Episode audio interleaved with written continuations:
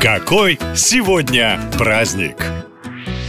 20 октября в России и мире отмечают два профессиональных праздника. Это День авиадиспетчера и повара. Если с поварами понятно, то вот кто такой авиадиспетчер, знают не все. Эта профессия возникла только тогда, когда люди научились летать. Все и буквально везде. В среднем каждый день в небе над нашей планетой находится до 12 тысяч самолетов одновременно. Это самый большой трафик, если можно так выразиться. Конечно, они летают по всему земному шарику и на разные разной высоте, но все-таки кто-то должен следить за тем, чтобы лайнеры не столкнулись. И этим занимаются диспетчеры. В каждом аэропорту есть такие сотрудники, они работают круглосуточно, сменяя друг друга. Чтобы понять, насколько важная и нужная эта работа, достаточно вспомнить авиакатастрофу, которая произошла 20 лет назад в небе над Германией. Тогда по ошибке одного единственного человека столкнулись два самолета и погибли десятки людей. Так что небесные регулировщики определенно заслужили свой день. Ну а Всемирный день повара, хоть эта профессия очень древняя и существует несколько тысячелетий, появился только в 2004 году. На самом деле он посвящен не только людям, которые получают деньги за то, что стоят у плиты, но вообще всем, кто любит это занятие. Со стороны профессия повара кажется нам сплошным удовольствием. Целый день в окружении вкусных блюд ешь что хочешь. Разве не мечта?